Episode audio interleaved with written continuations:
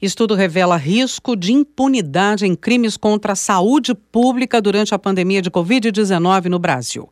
Realizado pelo Centro de Estudos e Pesquisas de Direito Sanitário CEPEDISA, da USP, e a ONG Conecta os Direitos Humanos, apontando falhas na responsabilização penal de autoridades. Claro, ameaçando o combate à impunidade né, e a proteção da saúde pública no país. Vamos entender melhor os detalhes deste estudo. Nossa convidada Professora doutora Deise Ventura, da Faculdade de Saúde Pública, do Centro, né, do CEPEDISA, o Centro de Direito Sanitário, vice-diretora do Instituto de Relações Internacionais. Professora Deise, ao menos 14 petições criminais, dois inquéritos relativos a esses crimes e também infrações não é, cometidos por autoridades federais durante a pandemia, que continuam em andamento é, no Supremo Tribunal Federal. Então, tem autoridades com foro privilegiado. Queria que você explicasse para a gente em que processo está esse andamento, mesmo depois não é, de uma longa CPI da Covid no Senado que tratou do tema.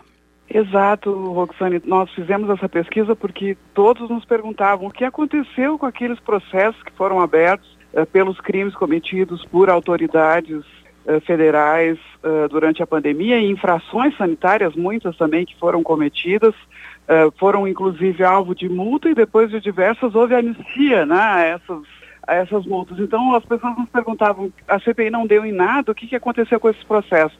E nós fomos pesquisar, encontramos um conjunto de 63 petições criminais que envolviam supostos crimes praticados por autoridades federais com prerrogativa de foro junto ao Supremo Tribunal Federal. Uhum. Dessas 63, cinco tramitam em sigilo.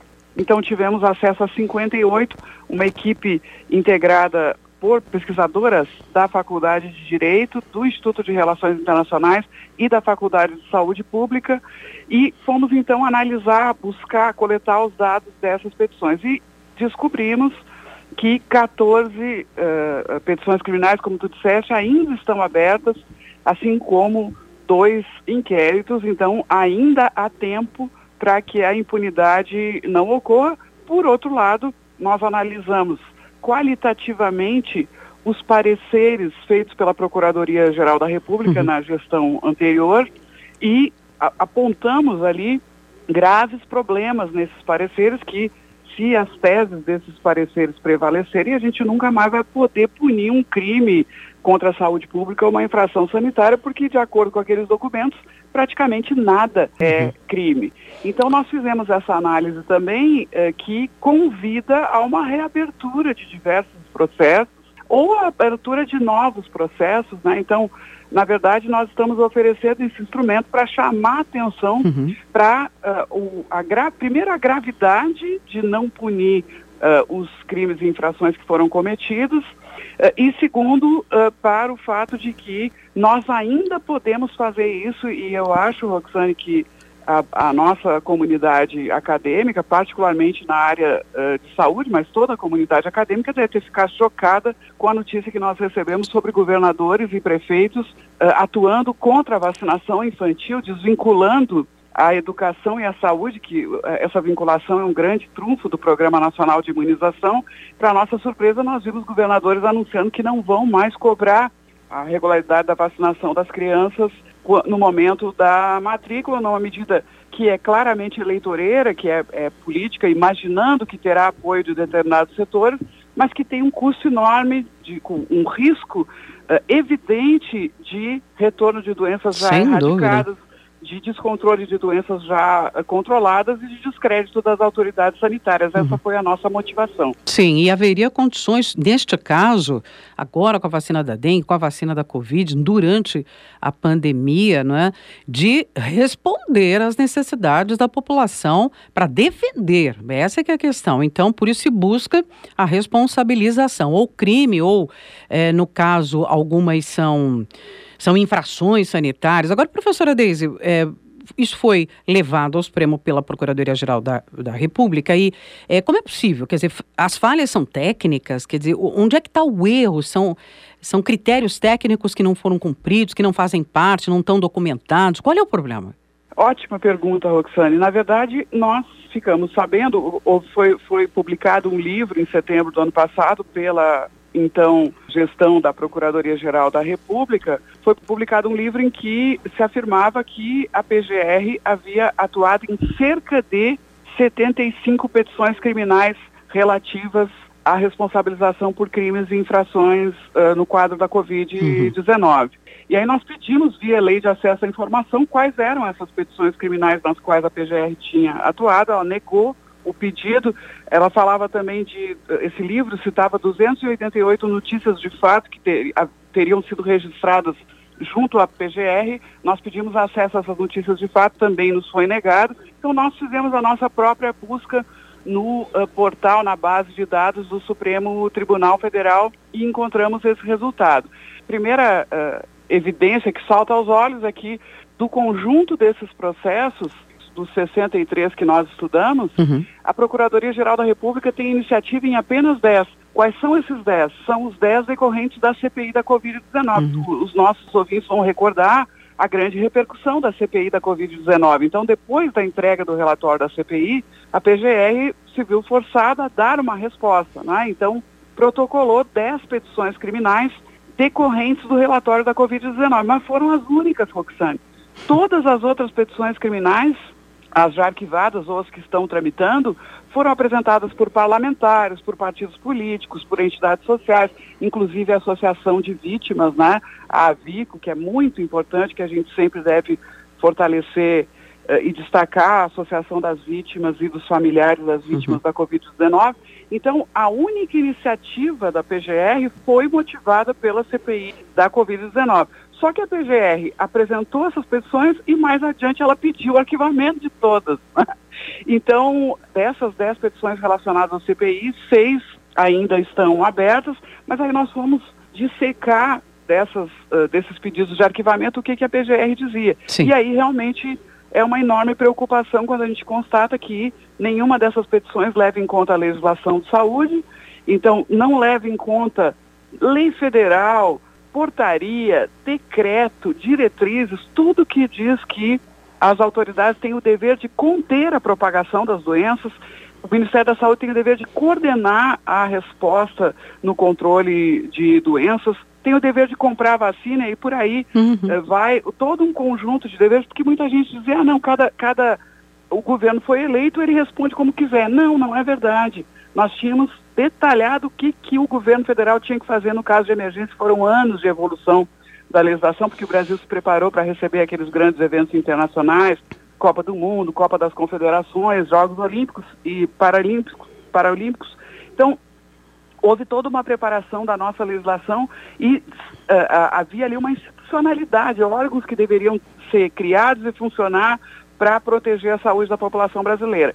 E isso não aconteceu. Agora, o que mais me preocupa, para ser muito sincera contigo, Sim. Roxane, é o esvaziamento completo dos tipos penais relativos à saúde. Então, segundo a Procuradoria-Geral da República, para a gente ter um crime de epidemia, precisa ter a, a, a, a, filmagem de alguém entrando com um tubo de ensaio com o vírus no território nacional. Né? E não é assim. Epidemia não é uh, o contágio de um caso. Quando um patógeno é introduzido no território nacional, a gente pode ter um caso confirmado da doença se essa infecção acontecer. Se esses casos aumentarem, nós aí teremos um surto. Agora, o crime que está previsto no Código Penal é o crime de epidemia. O que, que é epidemia? Nós já temos um surto e alguém quer favorecer a propagação dessa doença. Foi exatamente isso, na minha opinião, que aconteceu uhum. uh, no Brasil. No entanto, a Procuradoria-Geral da República não recorre aos conceitos básicos da epidemiologia do que, que é um surto, o que, que é uma epidemia, o que, que é um caso confirmado, e por aí vai. É, quando se trata de charlatanismo, por exemplo, a PGR alega que o presidente da República da época, Jair Bolsonaro, tinha profunda convicção de que existia um tratamento precoce. Então, se ele tinha profunda convicção, isso Por que não agiu? Justifica, né, isso justifica uma é. política pública. É. Na verdade, a legislação sanitária diz que, inclusive a lei que foi aprovada especificamente para a Covid-19, que o processo decisório em saúde pública deve ser feito com base em evidências científicas e dados epidemiológicos. Uhum, Isso uhum. está na lei, não é a convicção pessoal de alguém. Quando a Procuradoria se refere àquela, àqueles tristes episódios nos quais o ex-presidente retirou máscara do rosto de uma criança e incitou num, numa, num palco uma menina a retirar a máscara enquanto falava, a Procuradoria alega que não houve constrangimento de menor, porque o presidente fez isso com desenvoltura, porque ele estava descontraído. A palavra utilizada na manifestação é descontração. Em alguns momentos a Procuradoria chega a dizer ah, as medidas de preventivas se mostraram insustentáveis ou não existem evidências da eficácia da máscara como medida preventiva. Então, o, o, o nosso pavor é que essas teses apresentadas como jurídicas, que elas venham a se firmar e mais adiante a, a gente não tenha mais como processar, uhum, julgar uhum. e punir quem O que seria um absurdo, né? Um absurdo. Ah, exa exatamente. Tenho mais uma questão rapidinho para a gente responder, professora. Se o, é, se o caso de Manaus, por exemplo, né, foi amplamente visto, relatado, quer dizer, as pessoas desesperadas em, atrás de um tubo né, para poder respirar. Se isso não é uma epidemia, se não está caracterizada a responsabilidade do Estado em auxiliar né, os hospitais locais que tinham necessidade, as prefeituras dos municípios, enfim, é, é, é inacreditável. Mas ainda é possível fazer o quê para a gente concluir? O que, que é possível fazer diante de um relatório né, que mostra falta de ação, falta de critérios? Para análise dessas ações durante, tão graves durante a pandemia, e que teve consequências tão graves, que a gente não está falando de, né? Está falando de 700 e mais mil. de 700 mil mortos, é. né? tantos milhões, nós temos pesquisas é. importantíssimas, inclusive nossas da USP, do HC, do Hospital é, de Não Clínicas, é qualquer coisa. Mostrando os é. efeitos terríveis da Covid longa, né? Então, uhum, então, são bilhões de pessoas que é. continuam sofrendo, o sistema de saúde sobrecarregado e o erário público também. A parte boa disso tudo, Roxane, se é que a gente pode dizer que há algo bom, Sim. É que ainda é tempo. Ainda é tempo, ainda existem essas 14 petições abertas, dois inquéritos abertos. Uhum ainda existe a possibilidade, nós esperamos vivamente uma mudança de posição da Procuradoria-Geral da República, inclusive o novo procurador, doutor Gonet, já declarou à imprensa algumas vezes que ele tinha intenção de rever essa questão, então uma mudança de posição da Procuradoria-Geral da República seria decisiva, mas também a sociedade civil precisa acompanhar esses processos que estão abertos e lá cobrar das autoridades e inclusive apresentar novas representações. Né? Nós, no, no, no nosso artigo, que foi publicado numa excelente revista jurídica brasileira, Coalis A1, a, a Direito e Praxis, uhum. uh, nesse artigo nós colocamos ali uh, todos os elementos de saúde pública que precisam ser considerados nessa discussão criminal. Mas também tem colegas do direito penal que igualmente não concordam na perspectiva criminal mesmo, dizem que existem teses ali que são é, absolutamente surpreendentes, que não são as teses dominantes no direito penal brasileiro. Então, a gente quer mobilizar, nós fizemos a nossa parte, que é o direito da saúde pública, mas nós queremos mobilizar a sociedade, outros colegas acadêmicos, que nos ajudem a empurrar essa questão, Sim. porque nós não podemos realmente deixar passar. Professora Deise Ventura, do Centro de Estudos e Pesquisas de Direito Sanitário, CPDISA, vice-diretora do Instituto de Relações Internacionais, responsável por essa pesquisa não é, da, do CPDISA e da Conecta aos Direitos Humanos, apontando falhas na responsabilização penal de autoridades durante a pandemia da Covid-19, ela que inclusive contribuiu para os trabalhos da CPI da Covid no Senado. Muito obrigado, professor, e podemos voltar ao assunto sim. Com certeza, e quero destacar também a, a, a coordenação do professor Fernando Arte e agradecer sim. a toda essa equipe e a Conectas e desejar um excelente dia, um excelente trabalho para ti e toda a equipe da Rádio USP.